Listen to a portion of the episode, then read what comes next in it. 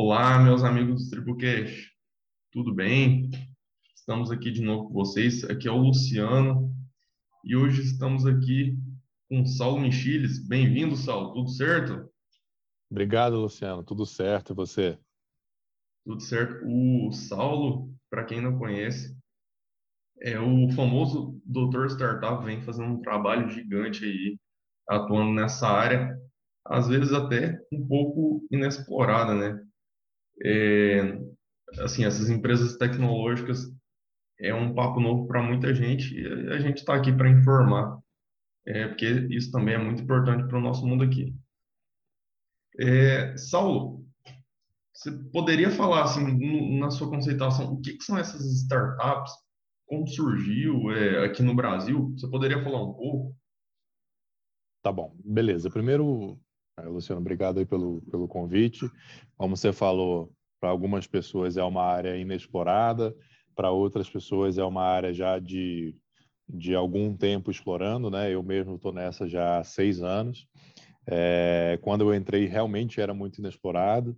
Hoje já tem, já, já, já há um caminho trilhado, digamos assim, mas ainda tem muita coisa a ser explorada. É, e quando a gente fala em startups, algumas coisas que vêm em mente, né? Primeiro é empresas iniciais, por conta do start, do, desse, dessa palavra da expressão start. Então, as pessoas acham que são empresas iniciais. Outras pessoas associam muito com tecnologia, né? Ao fato de ser uma tecnologia, algo novo, algo muito inovador. Ah, não há uma, um consenso de definição no mercado sobre isso.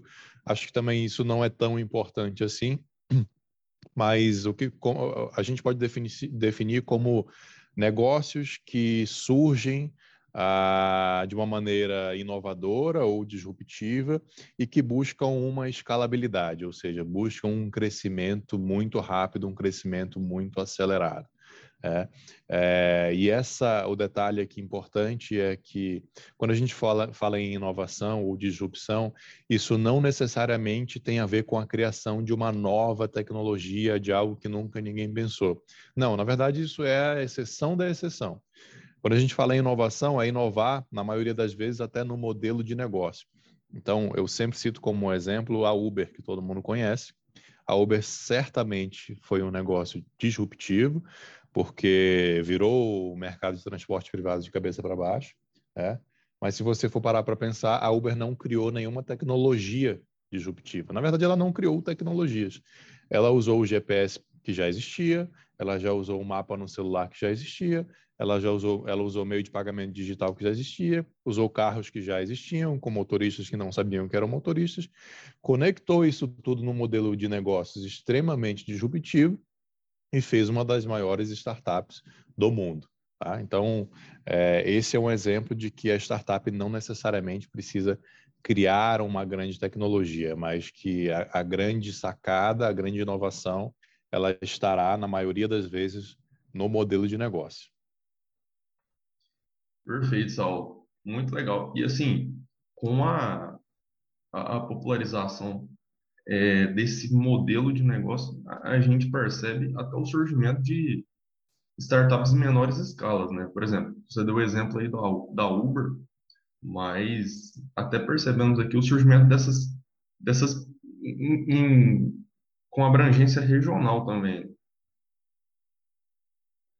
É porque no jeito startup de ser, a, a startup cresce, como eu disse, para ser escalável, para ter uma abrangência grande, mas ela faz isso de uma maneira muito inicial, muito pequena, muito controlada, que é o que a gente chama de MVP, o produto mínimo viável, e faz as suas experimentações, os seus testes de uma maneira muito pequena, muito controlada.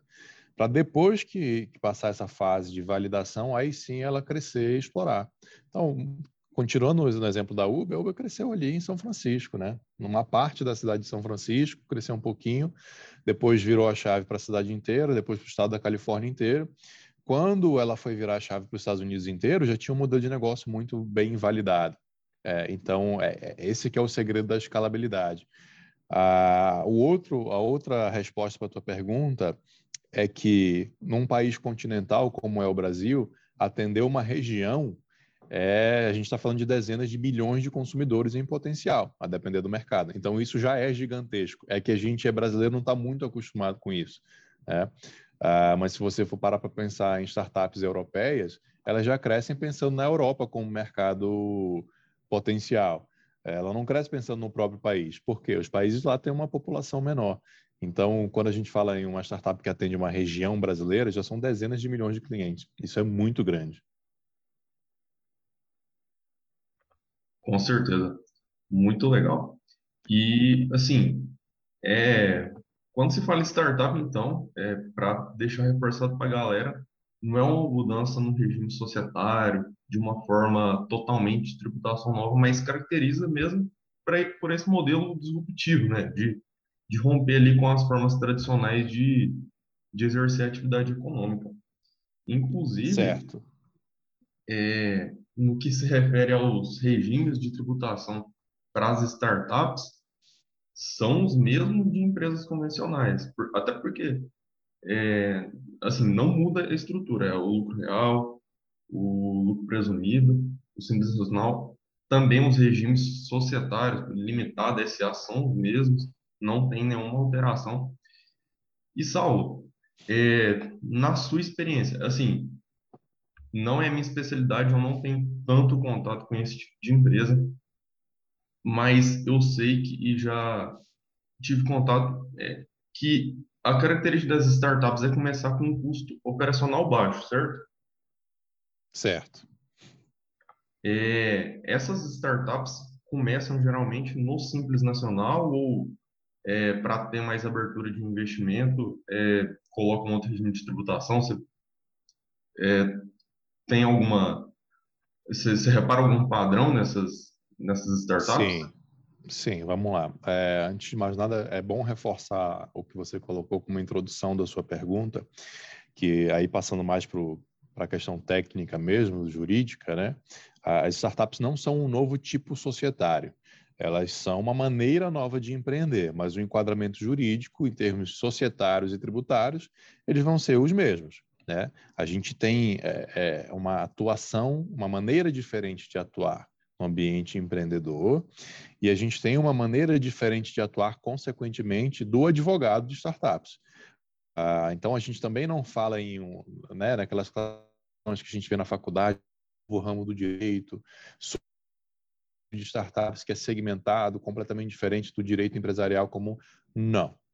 Mas a maneira do profissional advogado atuar é completamente diferente, porque ele precisa entender os contratos que são utilizados, ele precisa entender a mente do empreendedor, ele precisa entender o que, que aquela startup faz, o que, que ela está buscando, qual é o objetivo. E isso é bem diferente das empresas tradicionais. Portanto, é, a atuação do advogado, o que ele tem que estudar, o que ele tem que entender, é bem diferente também. Uh, eu, eu recebo diversos clientes, ontem mesmo aconteceu isso, é, clientes até estabelecidos, mas que já, que já têm um advogado, uma empresa tradicional, mas que quer criar agora uma startup. E aí ele se, ele se vê é, conversando com o advogado que ele tem na empresa tradicional, ele vê que o advogado não entende daquilo. E aí ele busca alguém especializado porque sabe que é uma outra conversa, é um outro tipo de raciocínio, é um outro tipo de mentalidade. Então, reforçando, né? Não é um tipo societário diferente, não existe uma tributação diferente do que a gente está acostumado, não é um direito novo, não é um ramo do direito novo, mas a forma de atuar do advogado, essa sim muda muito. E aí, respondendo a sua pergunta, normalmente, as, como você bem disse, as startups elas começam a custo muito baixo, é o que se chama do, do lean startup, ou startup enxuta, o jeito das startups de ser enxuto, ou seja, faz aquele MVP que eu comentei com o mínimo de custo possível. Dentro disso, as startups costumam iniciar de maneira até informal, né, para fazer esse, esse, primeiro MVP ali, às vezes é um, um, um mock-up de um site, de um aplicativo, às vezes é só um formulário na internet para ver se aquela ideia tem alguma chance de dar certo. Então, isso é feito normalmente de maneira informal. Depois disso, alguns caminham para o MEI, ou outros já caminham para uma sociedade limitada, seja ela unipessoal, ou seja ela com mais de um sócio, mas aí vão optar certamente pelo Simples Nacional. Né? Então, esse normalmente é o caminho trilhado por quem, por quem está começando a validar sua ideia desde lá do início. Quem já começa um pouco mais estruturado, já quer montar uma sociedade, ele, em 99% dos casos, vai montar uma limitada e vai optar pelo Simples Nacional. Entendi. Então, assim, mesmo é, com quem tem mais capacidade de investimento, é, costuma-se começar pelo simples. É, você vê, assim, alguma vantagem em começar pelo, pelo regime de tributação, em vista, assim, de, de até a capacidade de, maior de receber investidores, assim, ter um aporte maior? Tem, geralmente tem alguma startup que, algum modelo que, que recebe essa já começa um pouco maior? Tem algum exemplo? Você já viu algo parecido? Sim, sim. O que acontece, Luciano, é assim: a, o modelo societário, é, o melhor modelo societário mais adequado para receber investimento, para ter esse tipo de característica de um investidor externo que não opera o negócio, é o modelo das sociedades anônimas. Isso aí é, é indiscutível. Ah, acontece que, por uma opção do nosso legislador, as sociedades anônimas não podem ser optantes pelo Simples Nacional. Isso aqui, vou abrir um parênteses para fazer uma crítica que eu acho uma aberração. Ah, não vejo sentido nenhum de ser, de ter essa restrição. Ah, um tipo societário, a escolha do tipo societário limitar uma opção de um regime tributário. É, houve no passado uma ideia de que SAs eram empresas grandes, então, portanto, não precisariam do Simples Nacional. É, eu já acho esse argumento fraco, mas se ele existia, subsistia no passado, ele não subsiste mais. Hoje tem muitas empresas pequenas, como as startups, que gostariam de se iniciar como SAs por, por conta da governança, da proteção que a Lei 6.404 dá, mas elas não fazem isso para não sair do Simples Nacional. Ah, então, se utiliza de um mecanismo de investimento que é um, um, um investimento que se chama conversível. Normalmente é o mútuo conversível em participação societária. Então esse investidor ele entra como investidor na startup ainda como limitada, porque ele não se converte ainda em sócio.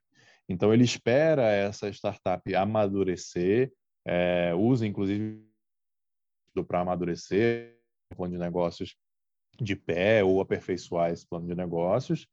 E quando essa startup está mais aí sim ele vira sócio, aí ela converte em SA e aí sai naturalmente nacional e vai para o presumido. Esse é o caminho de 99% das startups. Mas eu já tive sim clientes que é, entendeu que já era melhor nascer como SA, porque já já a ideia estava atraindo muitos investidores e a gente decidiu já por iniciar por essa por essa esse tipo societário com essa governança da lei 1404. Mas, de maneira geral, muito geral, essa é uma generalização que a gente pode fazer, elas optam pelo Simples Nacional, ainda que em alguns casos o presumido possa ser até mais vantajoso em termos de alíquota. Mas acontece que a, a burocracia envolvida de ser do presumido né, é, faz com que ela prefira pagar um pouquinho a mais ali na alíquota maior, mas ter a simplicidade do, do regime do Simples Nacional. Como a gente já conversou, né, elas in, se iniciam muito enxuta, inclusive em termos de pessoal. Então, muitas vezes é só o próprio empreendedor tocando tudo, ou ele mais um sócio. Então, não vai ter aquele financeiro, aquele administrativo, aquele cuidado que é mais necessário no, no presumido, né? Lucro real nem se fala. É, então, muitas vezes elas optam pelo Simples Nacional é, por conta da simplicidade mesmo. Muito bom, muito bom. É, realmente, é, o Simples Nacional é, não, não poder ser aplicado em sociedades anônimas, é eu, eu até ia te fazer essa pergunta agora posteriormente, sobre assim, o que, que poderia melhorar se, se aqui no Brasil teria algo mais a se fazer pelas startups, se é um país que incentiva essas, esse tipo de empresa ou não tá em um ponto que, que já, ah, já pode ser colocado, né? Essa, muita... Esse fato de não poder colocar é, é, o Simples Nacional na sociedade anônima, que tem uma flexibilidade maior, tem uma possibilidade maior de, de operação. Tem muita coisa a ser melhorada, né, Luciano? Assim, é, a gente tem o marco legal das startups, que é a Lei Complementar 182, que foi sancionada em junho, junho do ano passado, então ela está completando um ano da sanção. É, eu escrevi um livro sobre isso, que está disponível pela editora Juspódio, e o último capítulo do meu livro é só sobre críticas e sugestões de coisas que ainda podem ser melhoradas. Se eu não me engano, tem nove itens lá nesse, nessa, nesse capítulo de sugestões e críticas, né? E um deles, certamente, é, e um dos que seriam, em tese, mais simples de se fazer em termos de alteração legislativa e que trariam um impacto enorme, seria essa possibilidade de as SAs é, serem optantes pelo Simples Nacional. A gente, inclusive, estava numa roda de debates na semana passada, com o grupo de investidores anjos, a gente falando sobre essa questão é, de criar uma SA simplificada. Esse é um debate que existe hoje no Brasil, né? a SAS. Criar uma SA simplificada, que é uma, um tipo societário que usaria a estrutura da SA, mas com menos obrigações, com menos burocracias, e que isso seria muito legal para as startups. E eu, o meu argumento é, eu concordo plenamente, mas isso em termos legislativos é muito mais difícil. Se a gente simplesmente é, revogar o inciso da Lei Complementar 123, que não permite às sociedades anônimas serem optantes pelo Simples Nacional, é revogar um inciso. Isso é simples e o impacto vai ser enorme.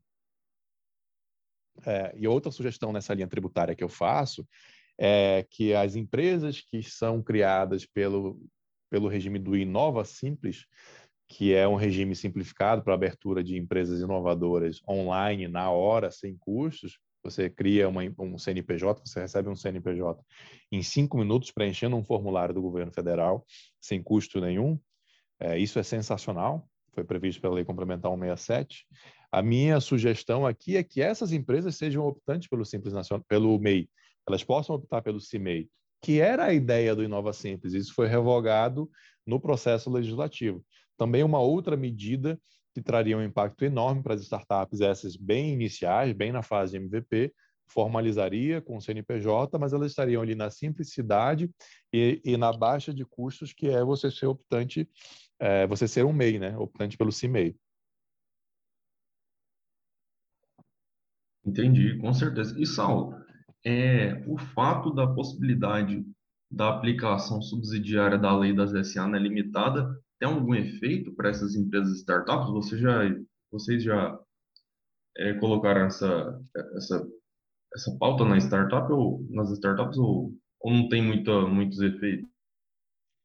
Não, tem sim. É, a, minha, a minha base no direito é o societário, né? É, é, então, a gente, já inclusive mencionei aqui como a gente gosta da lei das SAs, ah, principalmente para quando você tem investidores. A lei das SAs tem uma série de regras e proteções que, que facilitam muito essa relação entre investidor e empreendedor. Então, é padrão meu, por exemplo, do nosso escritório, a gente colocar essa cláusula da regência supletiva pela lei das SAs ah, no contrato social de todas as limitadas, inclusive não startups no nosso escritório, salvo raríssimas exceções, porque a gente gosta de utilizar institutos, inclusive, que só estão previstos na lei das SAs, como, por exemplo, acordo de sócio, como, por exemplo, opção de compra, né? É, então, a gente entende que a SA, que a lei das SAs, ela é muito mais completa, ela é uma lei que está aí há mais ou menos 50 ou 60 anos, então a gente tem uma jurisprudência, uma doutrina muito consolidada, e o Código Civil, que é o que rege as limitadas, ele não é tão uh, bom assim quanto a lei das SAs. Então a gente sempre recomenda que haja essa regência supletiva da 6404 sobre as limitadas. Por quê? Porque isso traz uma governança, uma flexibilidade, um aparato legislativo muito melhor, tanto para empreendedor quanto para investidor.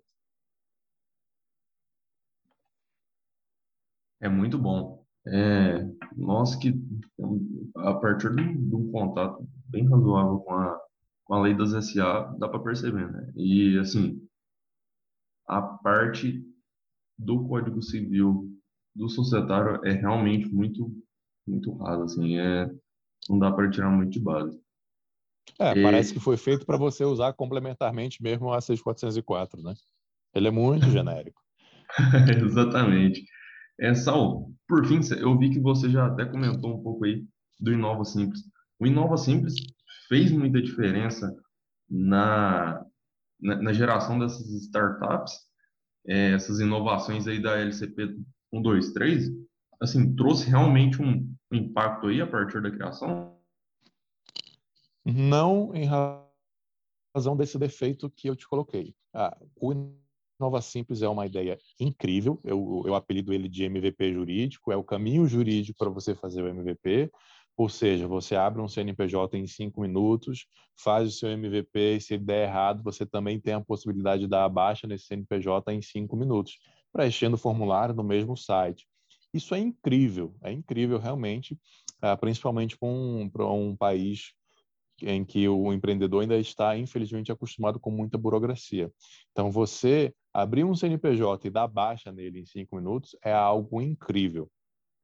E essa era a ideia dele no processo legislativo. Mas, como eu disse, o fato de esse empreendedor não poder optar pelo MEI, que era a ideia e que é o que dá a entender a lei, freou muito a abertura de empresas pelo Inova Simples.